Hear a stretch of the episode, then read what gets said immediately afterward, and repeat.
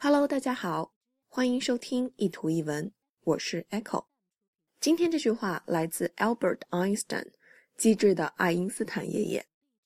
Anyone who has never made a mistake has never tried anything new。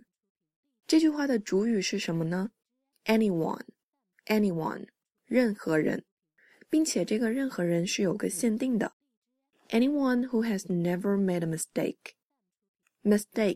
错误的意思。Make a mistake. Make a mistake 这个短语表示犯错。Anyone who has never made a mistake，也就是任何没有犯过错误的人。这整个是一个主语。这样的人一定是 has never tried anything new，从未尝试过新的事物。有的人会觉得。避免犯错的最好方法就是什么都不做，那也就一定不会错。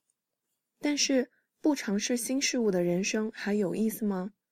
这就像给自己画了一个小圈圈，固步自封，只要在这个圈圈里就是安全的，但你也没有机会体验到圈圈外面的精彩世界了。